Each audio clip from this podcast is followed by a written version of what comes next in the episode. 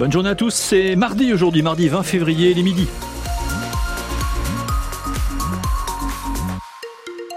Et encore beaucoup de nuages dans le ciel des deux Charentes. Pas de pluie au programme selon Météo France et peut-être même quelques timides éclaircies. Un point météo complet après le journal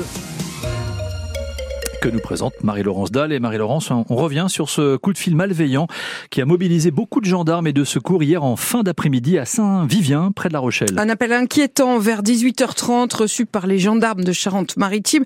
Ce sont nos confrères de Sud-Ouest qui ont révélé l'affaire ce matin. Un homme disait avoir tué sa mère, Sofia Berada, et s'être retranché dans sa maison. L'homme profère aussi des menaces. Si quelqu'un vient à sa rencontre, il n'hésitera pas à tirer. Ses propos sont précis, crédibles, alors les gendarmes gendarmes les prennent au sérieux.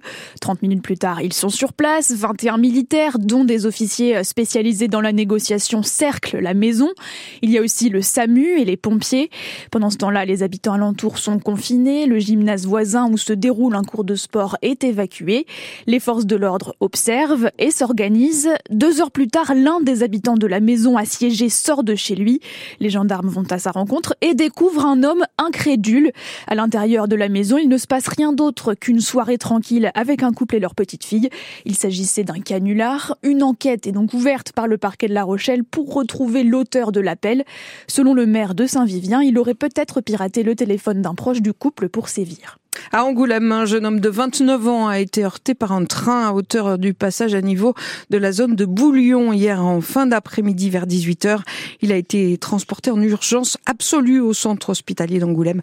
Personne n'a été blessé dans le TER. À Maran, au nord de La Rochelle, les habitants se sont prononcés majoritairement pour le projet de contournement. 80% d'entre eux ont dit oui au projet et au tracé présenté par le département de la Charente-Maritime. Les résultats euh, ont été mis en ligne hier sur le site de la consultation qui avait eu lieu à l'automne. La mise en service du contournement est prévue à l'horizon 2030-2032. Le département doit encore obtenir un financement des travaux par l'État.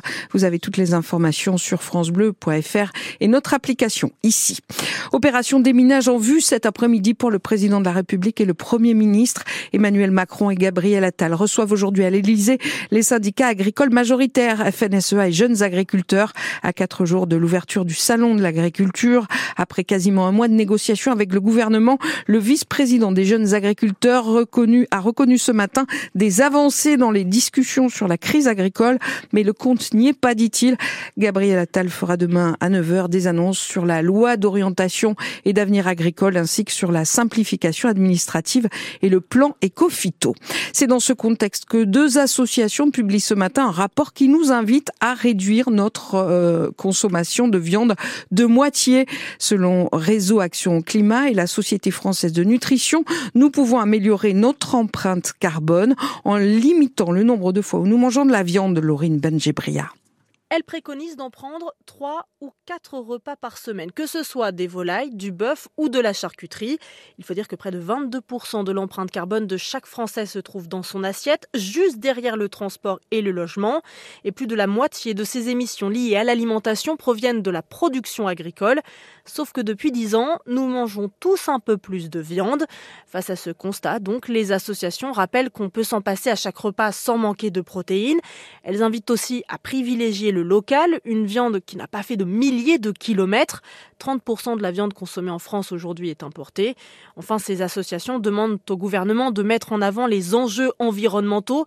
En plus du slogan bien connu 5 fruits et légumes par jour, elles veulent ajouter ne pas consommer plus de 450 grammes de viande par semaine. Leurs bateaux sont à l'arrêt depuis un mois pour limiter les captures accidentelles de dauphins dans le golfe de Gascogne. 60 patrons de filayeurs de petits bateaux de pêche des ports de la Cotinière, La Rochelle et de Royan, Charente-Maritime vont pouvoir reprendre la mer à minuit ce soir, comme tous leurs confrères du littoral atlantique.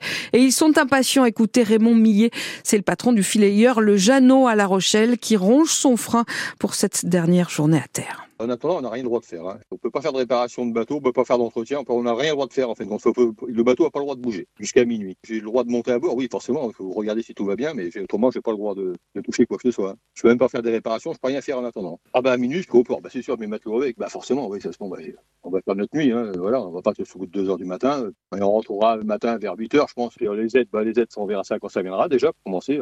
On est un petit peu comme les agriculteurs en fin de compte. Hein.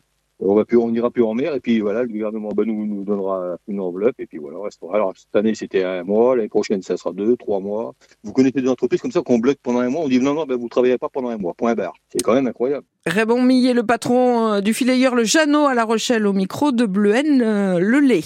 Enfin, prenez vos précautions. Le pont de l'île d'Oléron sera totalement fermé à la circulation la nuit prochaine entre minuit et 3 heures du matin dans le cadre de travaux de maintenance.